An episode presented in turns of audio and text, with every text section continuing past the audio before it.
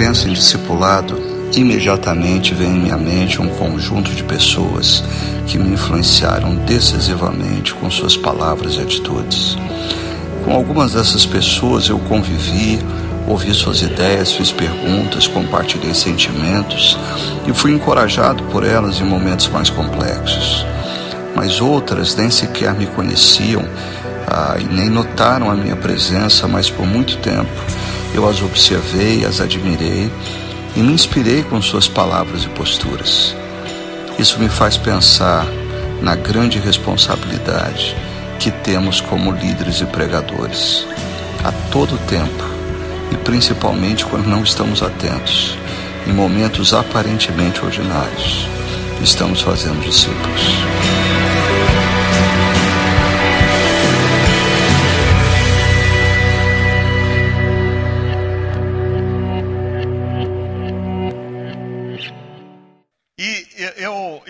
Vim para essa conferência, confesso para vocês, muito preocupado com uma coisa.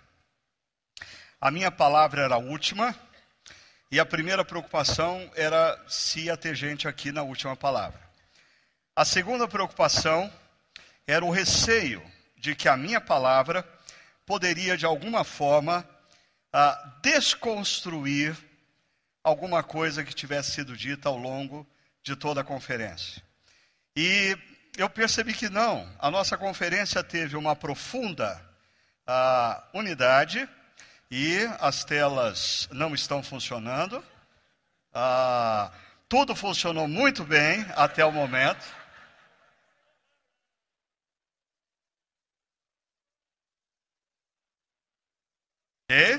Muito obrigado. E o meu tema é esse: multiplicando discípulos, ampliando o impacto.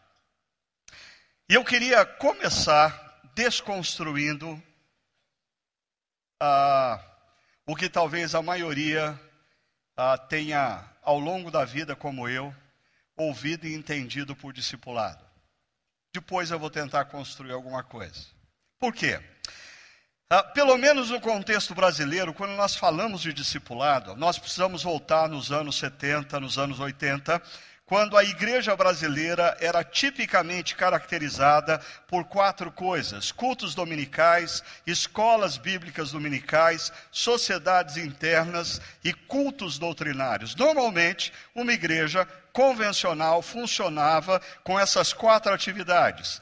Ah, os cultos dominicais, escola bíblica dominical pela manhã, sociedades internas divididas por faixas etárias e cultos doutrinários no meio da semana. Eu me lembro que a primeira igreja que eu comecei a pastorear, a igreja presidente de Pirituba, era uma igreja bem tradicional, bem conservadora. Ela tinha um culto doutrinário na quinta-feira que aquele culto há 15 anos iam 12 pessoas, as mesmas pessoas. E eu me lembro quando eu disse para os presbíteros da possibilidade de nós não termos o culto doutrinário na quinta-feira e os presbíteros, mas como? E se alguém vier para a igreja na quinta e a igreja estiver fechada? Falei, mas há 12 anos só vem os mesmos 12, é só avisar os 12 que não vai aparecer ninguém. Mas era isso que acontecia. E todas essas atividades da igreja, o foco era grandemente centrado na informação e não na formação. Por quê? Deixa eu descrever um típico final de semana, eu como adolescente numa igreja dessa. Sábado à tarde, reunião dos adolescentes e alguém dava uma palestra sobre o tema X. Domingo de manhã, escola bíblica dominical, aula para os adolescentes sobre o tema Y. E aí, culto da manhã, depois da escola bíblica dominical, e o pastor dava, fazia um sermão sobre o tema W. E aí, à noite, nós voltávamos e ele ia fazer um outro sermão diferente sobre o tema N. Ah, ou seja, cada, cada atividade atirava para um lado, a, toda a concentração era na quantidade de informação e quase nenhuma, ou sinergia entre o que era oferecido. Talvez, para ser justo, o espaço onde existia alguma sinergia era o que nós conhecíamos como escola bíblica dominical, porque pelo menos ali você recebia uma revista e por três meses você ia ter uma sequência. Mas nos cultos isso não acontecia, nas programações por faixas etárias não acontecia. Aí é nesse contexto que chega, chegam no Brasil as conhecidas missões para eclesiásticas. Várias delas. Várias delas nasceram aqui por influência de missões norte-americanas, outras vieram com um nome norte-americano. E essas missões para eclesiásticas, elas vêm primeiro para preencher lacunas da vida da igreja. Por exemplo, a igreja não conseguia alcançar jovens do ensino médio. Então, emerge no cenário nacional uma para-eclesiástica como Mocidade para Cristo e passa a alcançar jovens do ensino médio. A igreja não conseguia alcançar jovens universitários. Emerge no contexto brasileiro uma ABU, Aliança Bíblica Universitária, para alcançar jovens universitários e assim por diante. Essas missões para eclesiásticas eclesiásticas, elas preenchiam lacunas e elas eram altamente especializadas no que elas faziam. Por isso elas faziam muito bem. Quando o tema discipulado emerge a partir das missões para eclesiásticas, elas fazem uma grande contribuição para com a gente. Por quê? Porque elas tinham o, o discipulado como ensinado pelas missões para eclesiásticas, tinha o seu foco na formação através da informação. A preocupação era a formação do caráter, a formação do pensamento, a formação das emoções, a fim de que a, a nossa vida cristã fosse mais consistente e coerente. Além disso, o conteúdo era dado em sequência e integrava a vivência. Eu sempre ouvi falar do contexto de missões para eclesiásticas que discipulado não era só estudar a Bíblia, era também estudar a Bíblia, mas você tinha que conviver com a pessoa. A pessoa tinha que ouvir o ensinamento e ver na sua vida. Agora, eu acho que essa foi uma grande contribuição. No entanto, o que a grande maioria de nós envolvido nesse contexto talvez nunca tenha parado para pensar é que nós criamos um programa paralelo à igreja. E hoje, eu olhando para a minha adolescência e juventude, eu vejo claramente isso. A igreja, o que, que a igreja fazia? Cultos dominicais, escolas bíblicas, sociedades internas, cultos domésticos, eh, cultos doutrinários. Ah, o que, que é discipulado? O que, que era discipulado? Era um programa que algumas pessoas da comunidade local faziam com algumas pessoas. Era algo paralelo à igreja. Enquanto a igreja fazia o que ela tinha que fazer, um grupo de pessoas discipulava. Discipulava. A igreja não discipulava. Era um grupo de pessoas que discipulava. E o que era discipulado nesse contexto? Encontros, um a um, periódicos e programáticos. Um a um, ah, periódicos toda semana ou a cada 15 dias e programáticos, tinha um programa para ser seguido. Ah, um dos grandes problemas dessa visão, que por um lado foi abençoadora, porque eu sou fruto desse modelo discipulado. Por outro lado, ao meu ver, e hoje essa é parte da minha desconstrução e do meu desafio para vocês refletirem, se gerou um conceito de discipulado altamente reducionista e que não tem a ver em nada com a Bíblia. Porque depois que eu cresci, lendo os evangelhos, vendo Jesus, lendo Atos dos Apóstolos, vendo o apóstolo Paulo, eu olho e eu me pergunto, quando que Jesus fazia discipulado um a um, com encontros periódicos e com conteúdo programático? Nunca. Ah, e a igreja que nasce em Jerusalém, com 3 mil pessoas na primeira pregação, todos são submetidos a um programa de discipulado como esse? Não. E por onde o apóstolo Paulo passa, ah, na cidade de Éfeso, ele, ele, ele, ele permanece mais tempo, então ele teve mais tempo de ensinar publicamente as Escrituras e de casa em casa. Mas a pergunta é: na maioria dos lugares que o apóstolo Paulo passa, ah, anunciando o Evangelho, ele tem tempo e disponibilidade para fazer isso, um a um, periódico, programático, com todo mundo. E eu confesso para vocês que hoje eu tenho dificuldade de olhar para os evangelhos e para Atos dos Apóstolos e dizer: esse é o modelo bíblico. Como eu fui induzido a pensar. Então não se sinta culpado se você também pensou assim. Por muitos anos eu nunca olhei e pensei, mas isso é bíblico. Ora, o problema começa quando a sua igreja cresce. Porque enquanto você tem uma igreja com 20, 30 pessoas, tudo bem você fazer discipulado um a um, encontros periódicos e com conteúdo programático. O problema começa a emergir quando a sua igreja alcança 300, 500, 800, mil membros ou mil pessoas.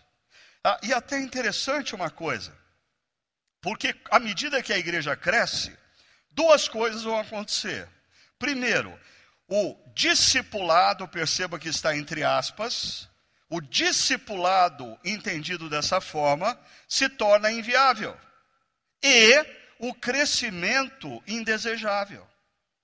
Porque muitas das pessoas que nos anos 70 e 80 compraram essa visão de que discipulado é sinônimo, é sinônimo de encontros um a um, periódicos, programáticos e que todos devem submeter a isso, pessoas que foram absorvidas por essa visão se tornaram pessoas completamente avessas ao crescimento da igreja.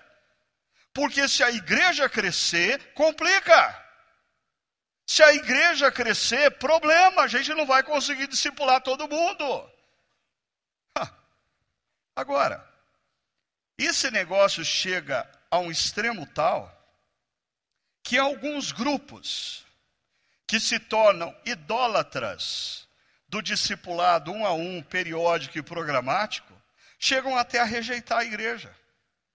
Porque a gente não precisa da igreja. Afinal de contas, a igreja não faz discipulado. A igreja faz culto dominical, escola dominical, reunião por faixas etárias e cultos doutrinários. Nós não precisamos de igreja. E o que Jesus nos mandou fazer é discípulos. E se de fazer discípulo é encontrar um a um, periodicamente, com conteúdo programático pré-definido, eu não preciso de igreja. Eu vivo na minha casa, eu faço discípulos, eu me encontro com pessoas e faço isso. Igreja se torna desnecessário. Ou seja, o próprio programa passa a reivindicar ser a verdadeira igreja. Como eu disse, eu fui induzido a pensar que esse é o modelo bíblico. E quando eu olho para a Bíblia, eu tenho dificuldade de enxergar Jesus fazendo isso. Eu tenho dificuldade de enxergar o apóstolo Paulo fazendo isso. Ah, e por favor, entenda, ah, eu, eu não estou dizendo que você está errado e equivocado em fazer o discipulado dentro desse esquema, um a um, periódico, com conteúdo programático. Eu só estou dizendo que afirmar que ele é bíblico é ir muito longe. Pois, ao meu ver, e essa é a minha provocação, esse é um, é um modelo muito mais moderno porque ele é organizado e ele foca o indivíduo, a confiança no ser humano. Então, o discipulador tem confiança de que, se ele mantiver o controle da situação, se ele passar a informação correta, a transformação vai acontecer tanto que esse discipulador, quando problemas emergem na igreja, logo vem o discurso: Pastor, Fulano se divorciou, sabe por quê? Está faltando discipulado nessa igreja. Pastor, a moçada está errando, sabe por quê? Está faltando discipulado nessa igreja. Por quê? Porque nós confiamos muito mais no ser humano com um programa do que na ação do Espírito Santo através do ensino da palavra na igreja. Ah, não tem nada de bíblico. É um modelo possível, sim, Mas nós precisamos admitir que ele não é bíblico. Ele é moderno, positivista, porque acredita que o conteúdo passado vai gerar a transformação desejada e individualista.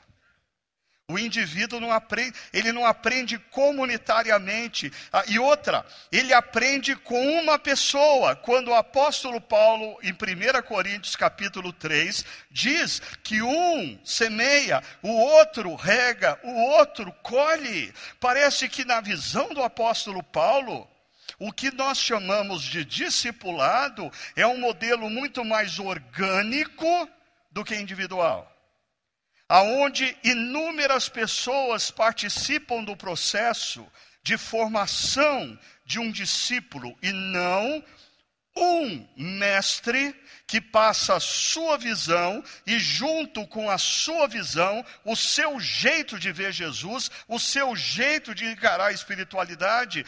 Esse modelo individual tem um grande risco de você fazer pessoas não discípulos de Cristo, mas discípulos de você mesmo. Assim, quando eu olho Jesus, o que eu vejo?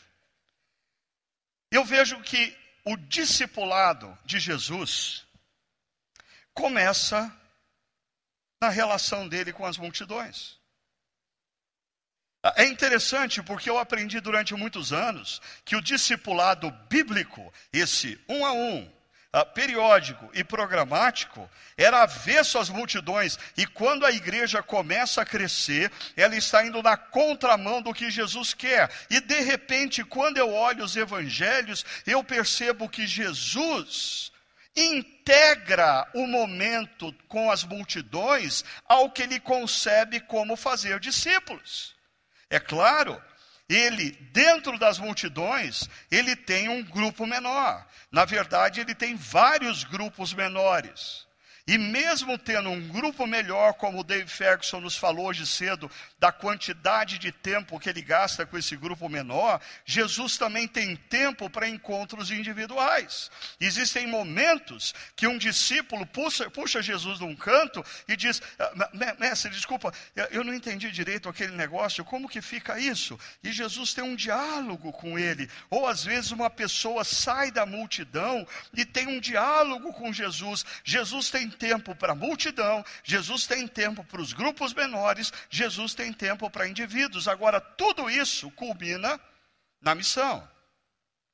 Porque através desse processo, Jesus está capacitando os seus discípulos para o cumprimento da missão, capacitando seus discípulos para impactar o mundo, capacitando seus discípulos para fazerem diferença onde eles estiverem na sociedade.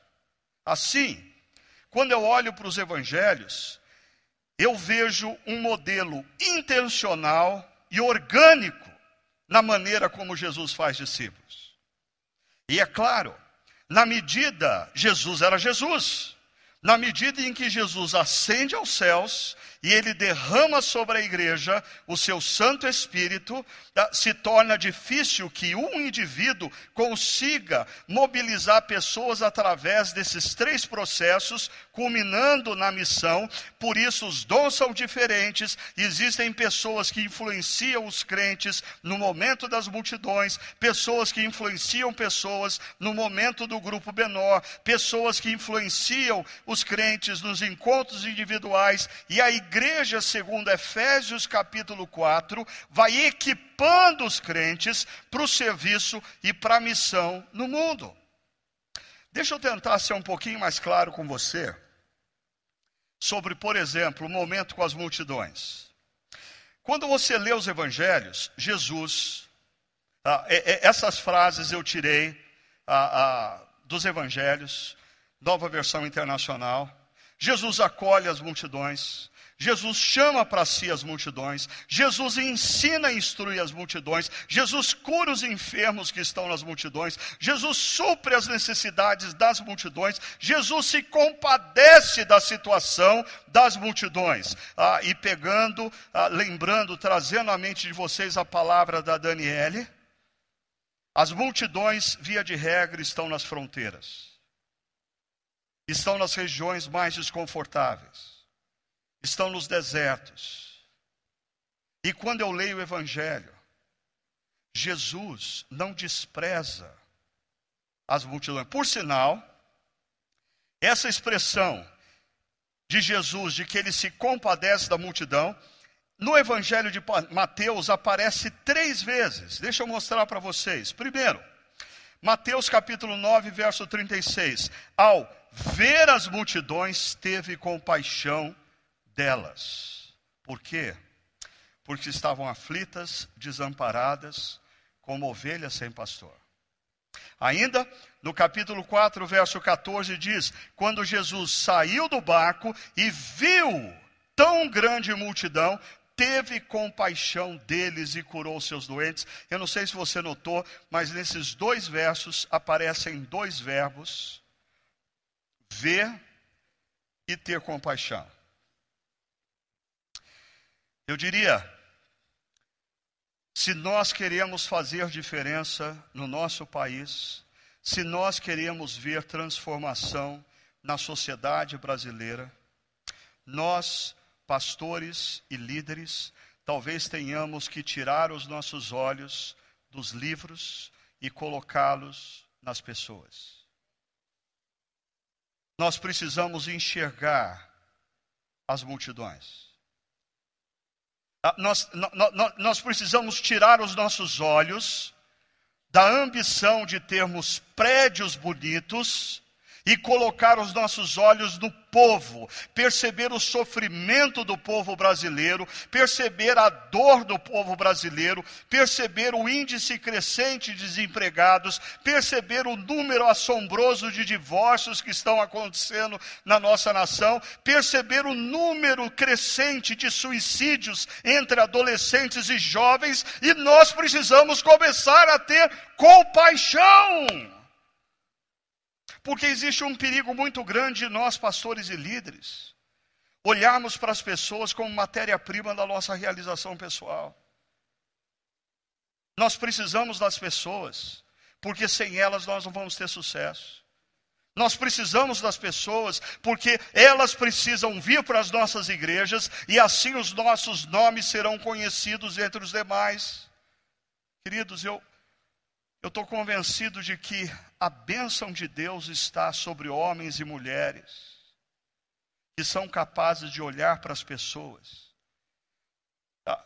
e terem compaixão delas. Enquanto você olhar para o ministério, plantadores, enquanto o teu foco estiver em concluir o seu projeto, ser bem-sucedido na plantação, enquanto você, meu pastor, pastora queridos, e o seu foco estiver na revitalização de uma instituição, de uma igreja local, você está indo no caminho errado, olhe para as pessoas. Resgate a capacidade de ter compaixão delas, sentir a dor delas. Ah, mas eu disse que no Evangelho de Mateus, por três vezes aparece essa frase. E a terceira vez ela me é muito curiosa. Porque perceba, nas duas outras, Jesus vê e tem compaixão. Vê e tem compaixão. E os discípulos estão olhando, mas não estão enxergando. Na terceira, Jesus se volta para os discípulos. Olha o que diz o texto. Jesus diz assim: Pedro, faz favor de desligar o celular, por favor. Felipe, sai do Facebook, por favor. Mateus, para de responder e-mail, cara. Olha para mim. Presta atenção. Eu tenho compaixão da multidão. Você percebe a diferença? Parece que os discípulos não estavam pegando a coisa.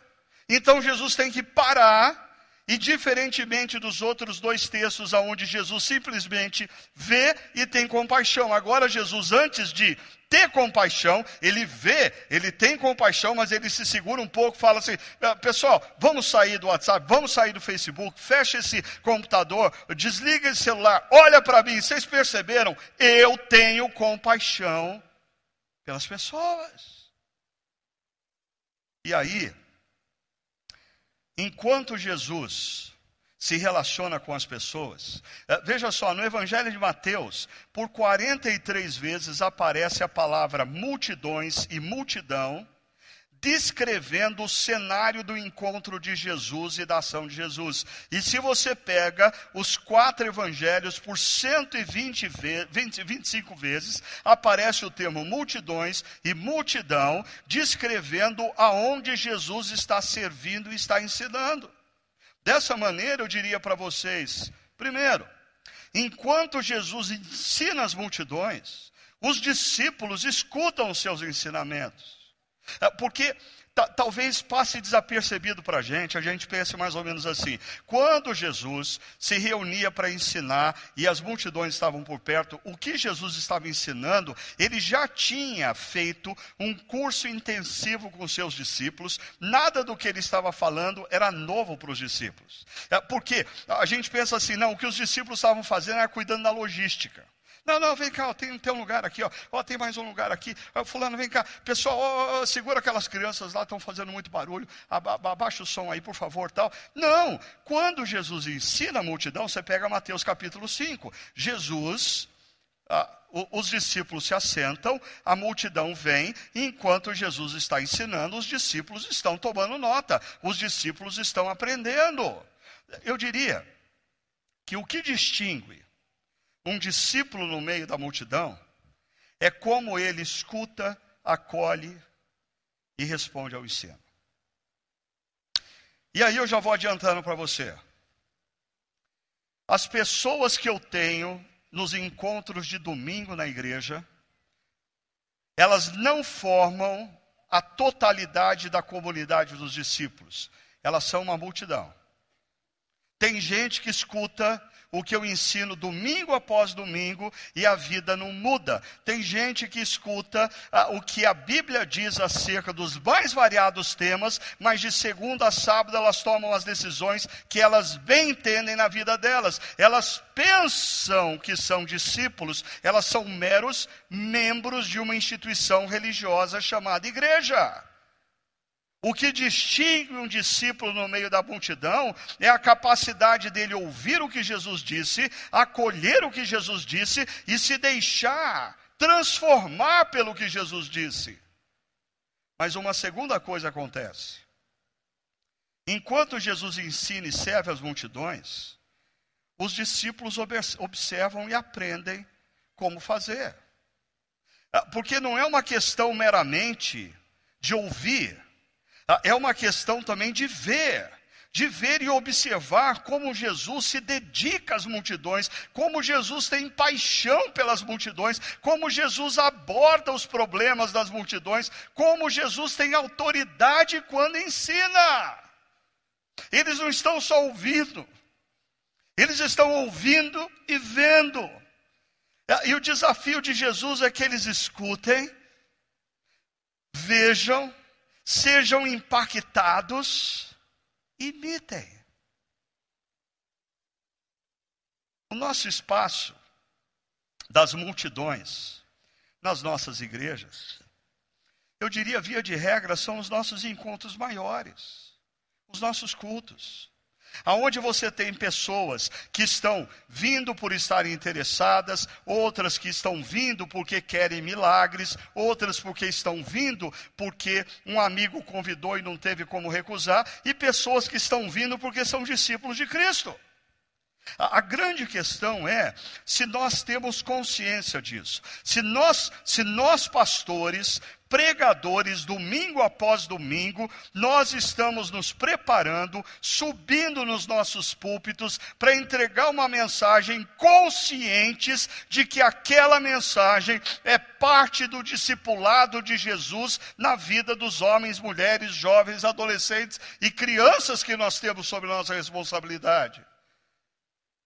Ah, ah, eu, eu acho que às vezes a gente está, a, a gente vê o nosso momento de culto muito mais como um evento, um evento aonde nós vamos avaliar a performance da banda, a performance do pregador, e não como um momento aonde Jesus, com a sua presença e com a sua palavra, está formando homens e mulheres como seus discípulos. Isso requer consciência de quem ensina a palavra, isso requer alta consciência dos nossos irmãos e irmãs que estão assentados nos bancos das nossas igrejas e que participam dos nossos cultos como um momento de entretenimento.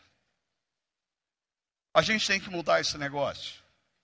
Ainda, Jesus, ele atua no grupo menor. No grupo menor, Jesus dissipa dúvidas, Jesus aprofunda experiências, Jesus questiona motivações, Jesus confronta equívocos, Jesus delega tarefas e concede poder. Deixa eu primeiro falar um pouquinho sobre essa questão de questiona motivações e confronta equívocos. Porque eu creio que um dos grandes empecilhos que nós brasileiros temos na formação de discípulos, é a nossa dificuldade como brasileiro em questionar motivações e confrontar pessoas. Nós brasileiros queremos ser bem vistos e queridos por todo mundo. Então, quando nós estamos num grupo menor e nós temos uma pessoa que está tomando uma decisão errada na vida, nós pensamos dez mil vezes antes de falar qualquer coisa. Por quê? Porque nós temos medo que aquela pessoa não goste mais da gente. A gente tem medo que aquela pessoa não vai nos acolher com o calor que nos acolheu antes. Quantos pastores estão deixando de influenciar o seu rebanho? Por quê? Como diria Tim Keller, porque são idólatras. Eles amam a si mesmos. Ah, eles adoram tanto a sua própria imagem que não são capazes de colocar em risco a sua imagem ao confrontar uma pessoa que está errada. Mas aqui nós temos uma coisa também.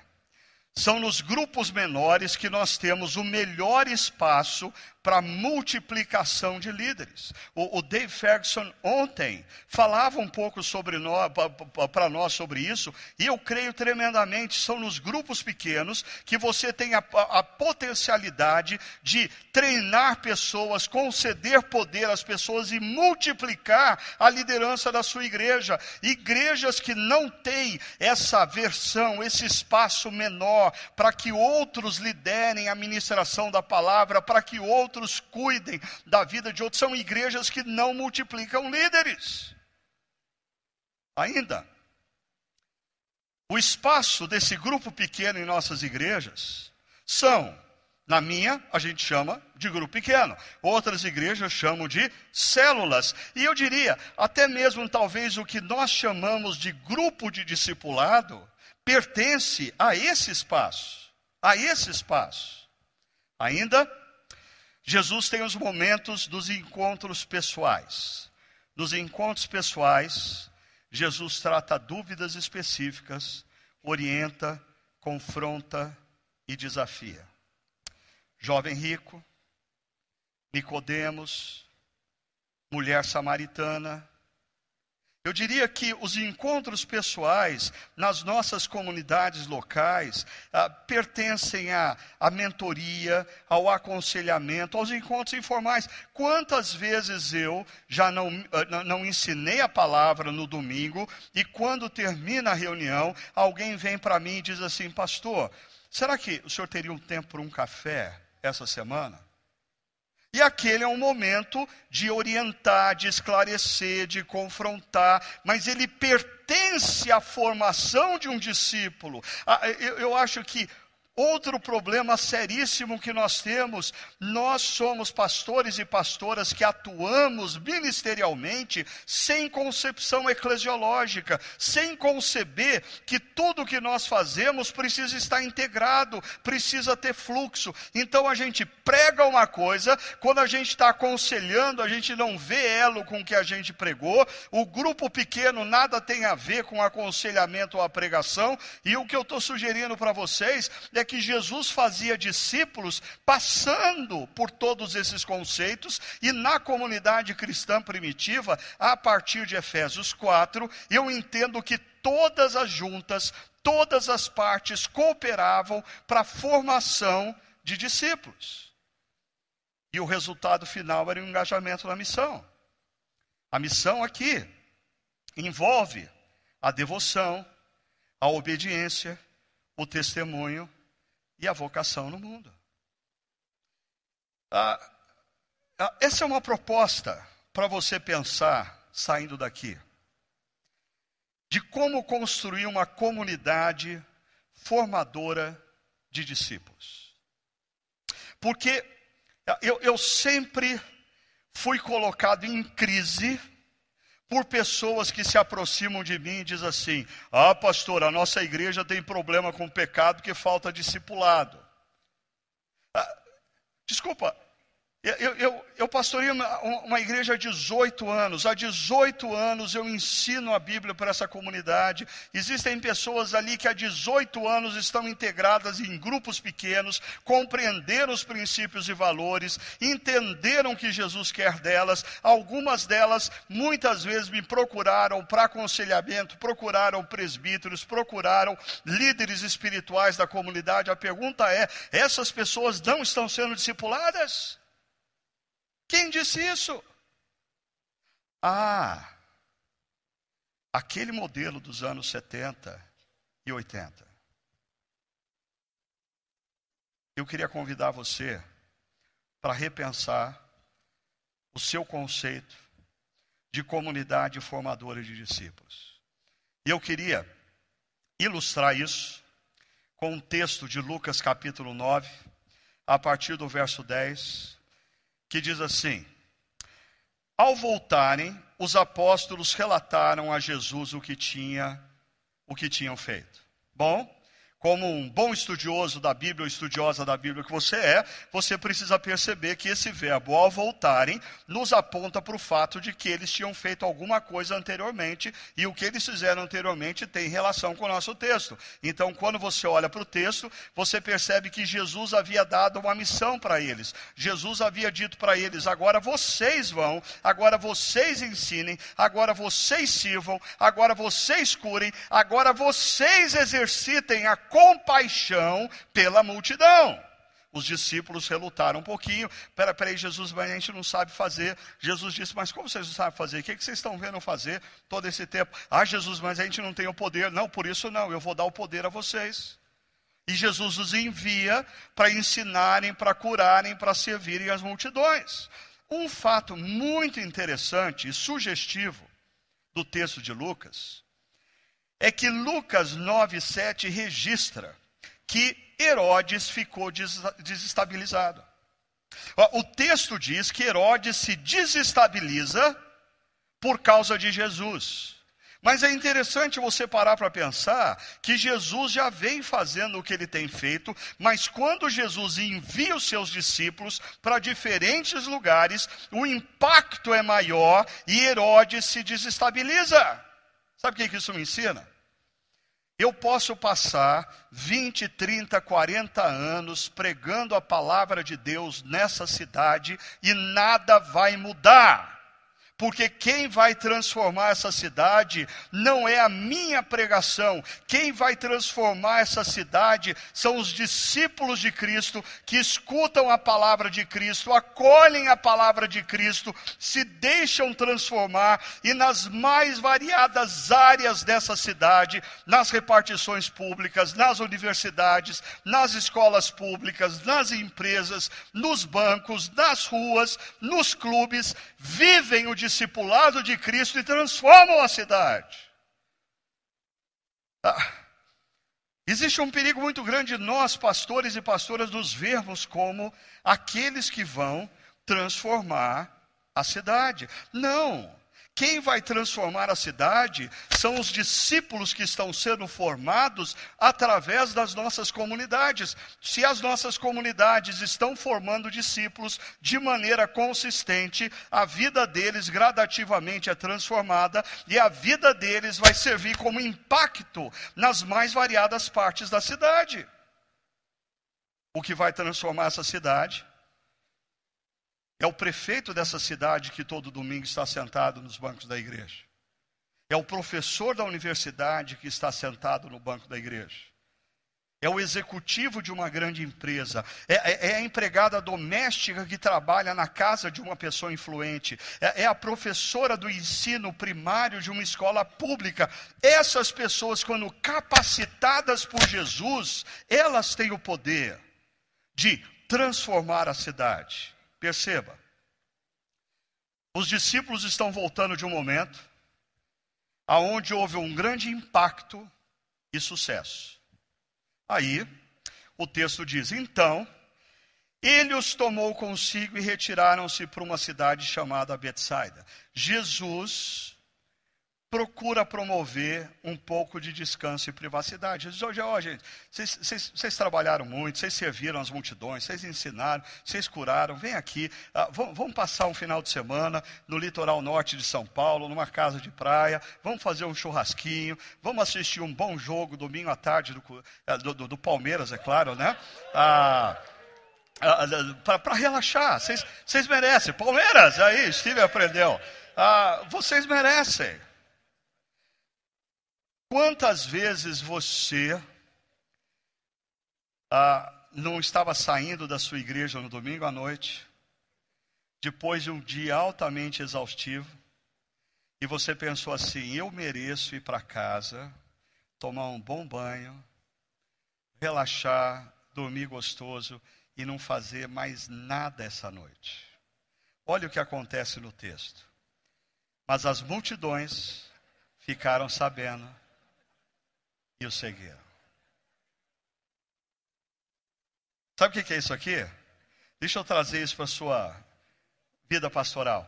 É aquela pessoa que domingo à noite você já está pronto para sair da igreja e você vai na direção do seu carro e ela para no seu caminho e fala assim: ah, Pastor, o senhor teria dois minutinhos? Olha eu não sei que relógio que esse povo usa. Porque assim, ou dois minutos demorado esse.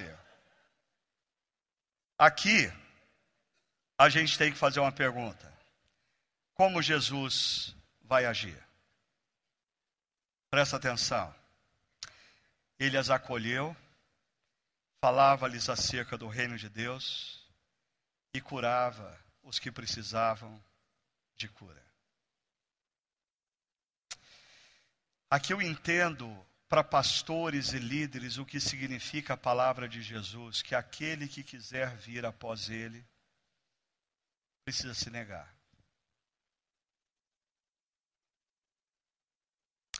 Deus não tem nada para fazer através da vida de homens e mulheres que querem servi-lo dentro da sua zona de conforto.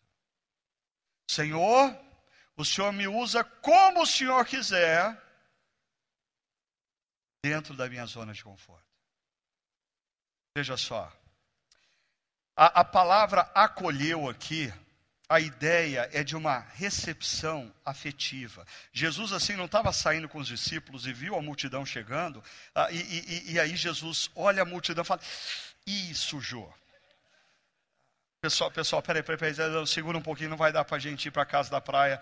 É, mas, ó, eu prometo uma coisa: Uh, vamos curar uns dois, três. Eu, eu, eu, eu, termino mais cedo a pregação hoje. E aí a gente sai um pouco para jantar, para relaxar. Uh, vamos lá, vamos lá. Não, não é isso que Jesus faz. A palavra diz que Jesus, é, esse acolheu, é como se Jesus olhasse para a multidão e falasse para os discípulos: Uau! Eles, eles vieram, tem mais, vamos lá, gente, vamos servir, vamos curar, vamos ensinar, vamos fazer mais e mais discípulos e súditos do reino de Deus. E Jesus ensinava acerca do reino. Diz respeito a uma reorientação de valores. E Jesus curava os que precisavam de cura. Eu não tenho tempo aqui para entrar fundo na palavra curar nos evangelhos. Ela significa sim cura física, mas ela é muito mais ampla do que isso, quando você para e pensa no que a Daniele nos falou, quando um leproso era curado, ele podia voltar para casa, quando um leproso era curado, ele podia voltar a dormir na cidade, quando um leproso era curado, ele podia voltar e participar das reuniões do templo. Em outras palavras, quando Jesus cura, ele está restabelecendo a ordem social, ele está reinserindo a pessoa à vida social. Mas o texto continua, e aqui a gente tem Jesus agindo com uma expectativa: que os discípulos escutem, observem, sejam impactados e o quê? Imitem. Ok. Boa aula. Ao fim da tarde, os doze aproximaram-se dele e disseram: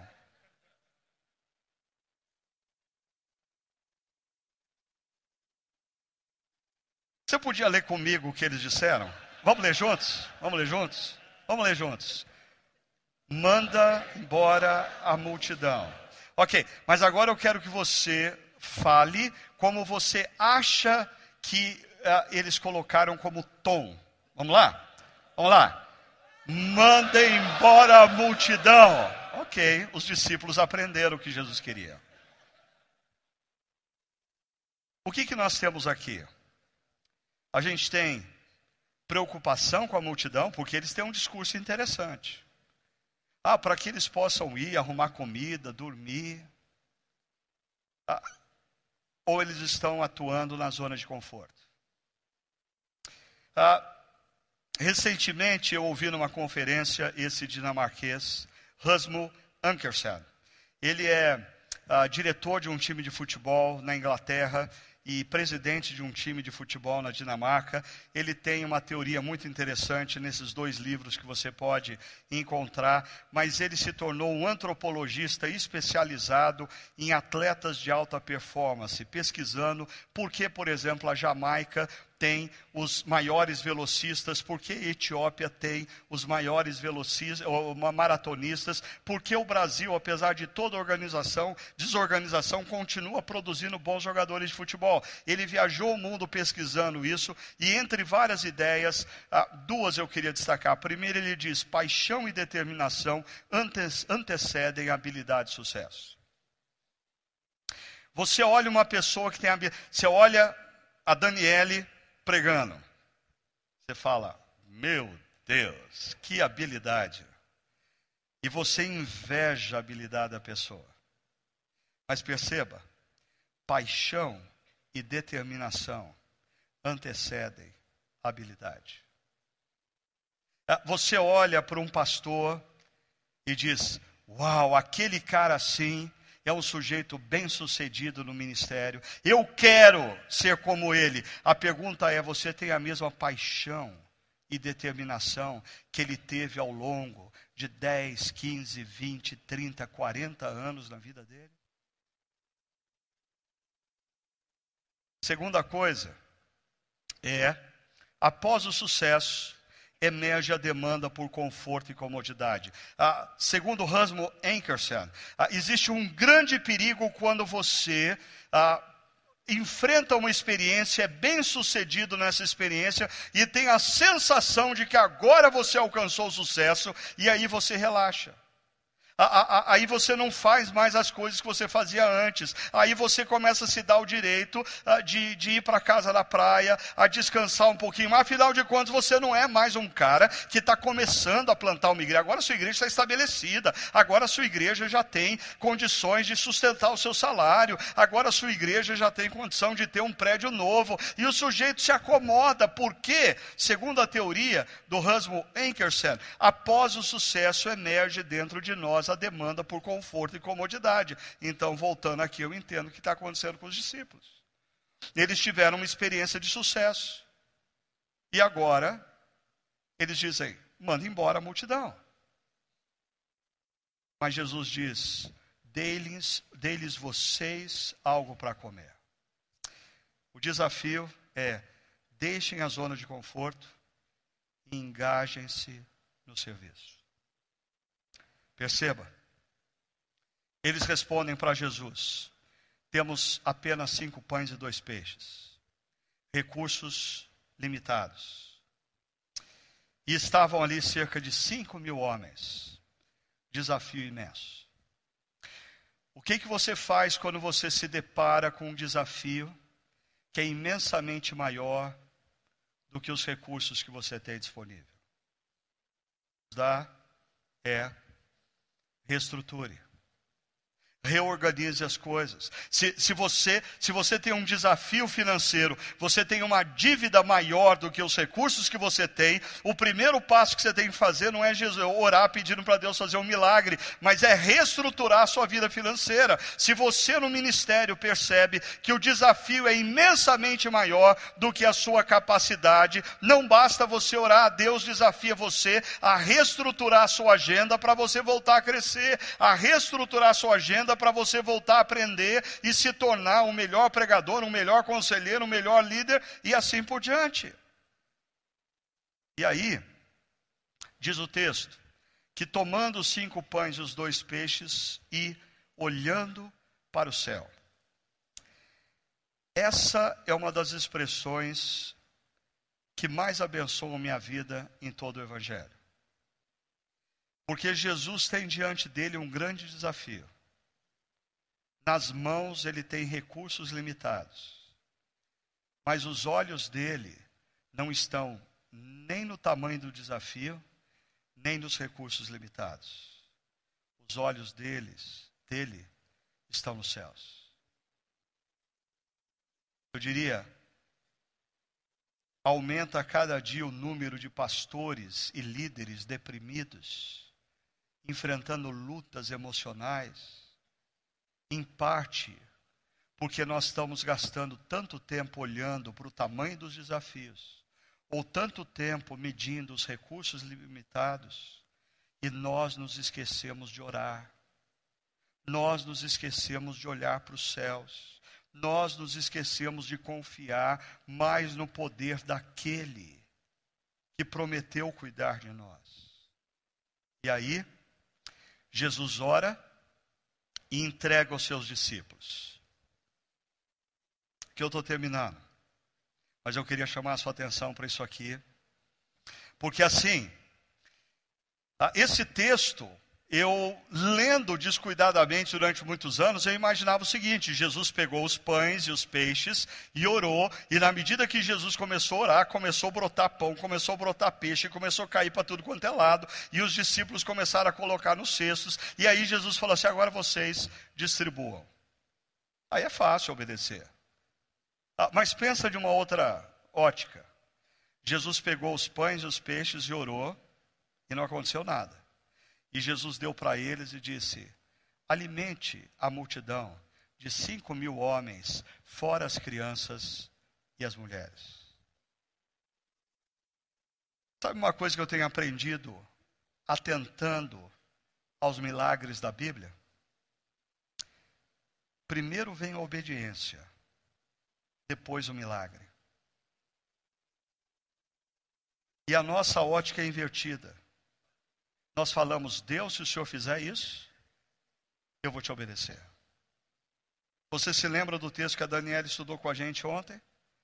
Os leprosos, eu, eu, a hora que ela leu, me deu um estalo assim, mas Jesus está diante de dez homens leprosos, e os caras estão leprosos, e Jesus diz para eles assim: Ó, oh, vão lá e se mostrem para o sacerdote do templo. E eu fico pensando, se eu fosse leproso, eu falei, vou mostrar o quê? Mostrar o quê?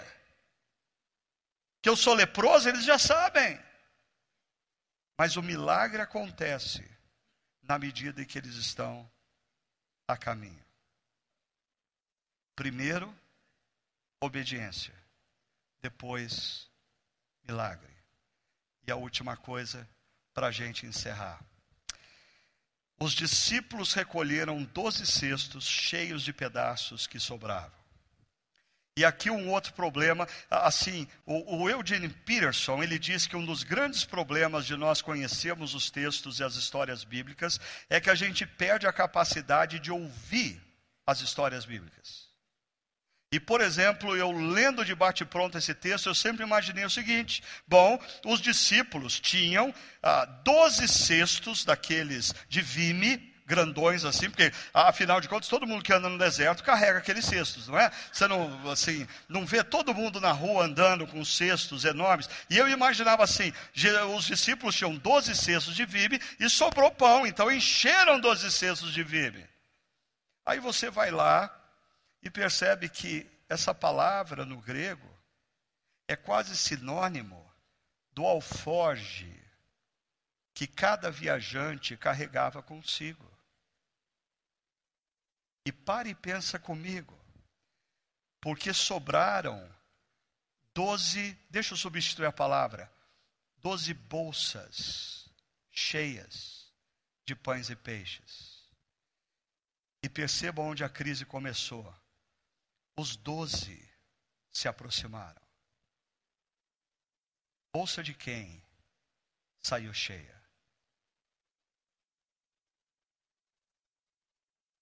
Buscai, em primeiro lugar, o reino de Deus. E todas essas coisas, e o contexto fala de alimento e roupa serão acrescentadas. O medo dos discípulos era pegar os poucos pães e peixes que eles tinham e investir na missão. E Jesus dá um grande tapa com luva de pelica nos seus discípulos. Eles saem com as bolsas cheias de pães. Mas eu termino com a frase de Jesus. E olhando esse gráfico. Porque os discípulos dizem assim: Jesus, manda o povo embora. E Jesus diz: alimentem o povo. Volte para a sua igreja. Faça discípulos. Reorganize a sua igreja. Reorganize a sua agenda. Pregue com integridade e relevância. Influencie biblicamente pessoas. Reestruture a sua igreja para que pessoas tenham espaço para discutir a palavra, aprofundar, tirar dúvidas. Se dedique nos cafezinhos, a, tirando dúvidas, aconselhando, mentoreando pessoas. Faça façam discípulos e lembrem-se: o que vai transformar as nossas cidades e a nossa sociedade não são as nossas pregações, mas são as vidas que vão ser transformadas pelas, pela palavra e que nas mais variadas áreas da sociedade vão fazer diferença. Alimentem as multidões. eu queria convidar você para antes de você sair daqui para alimentar o teu povo e fazer deles discípulos de Cristo, você se alimentar. Você se alimentar espiritualmente, comendo do pão e bebendo do cálice. Eu vou convidar você para você fechar os seus olhos enquanto Paulo vem aqui, nos dirige numa música. Nós temos algumas mesas aqui à frente, temos mais duas mesas naquela lateral e ali no fundo, mais duas mesas ali. Eu queria, eu queria fazer um pedido para que ah, os coordenadores da rede Ressurgência se deslocassem para essas mesas e os nossos preletores, se assim quiserem, fiquem à vontade. Se vocês quiserem, estar em uma dessas mesas para orar por pessoas que precisem de oração. Enquanto nós cantamos, vamos fazer isso, vamos nos deslocar para essas mesas, os, os coordenadores da ressurgência, os preletores que quiserem participar desse momento. E terminando a música, o Ricardo Costa vai nos orientar como nós vamos participar desse momento tão precioso para nos alimentarmos antes de sairmos em missão.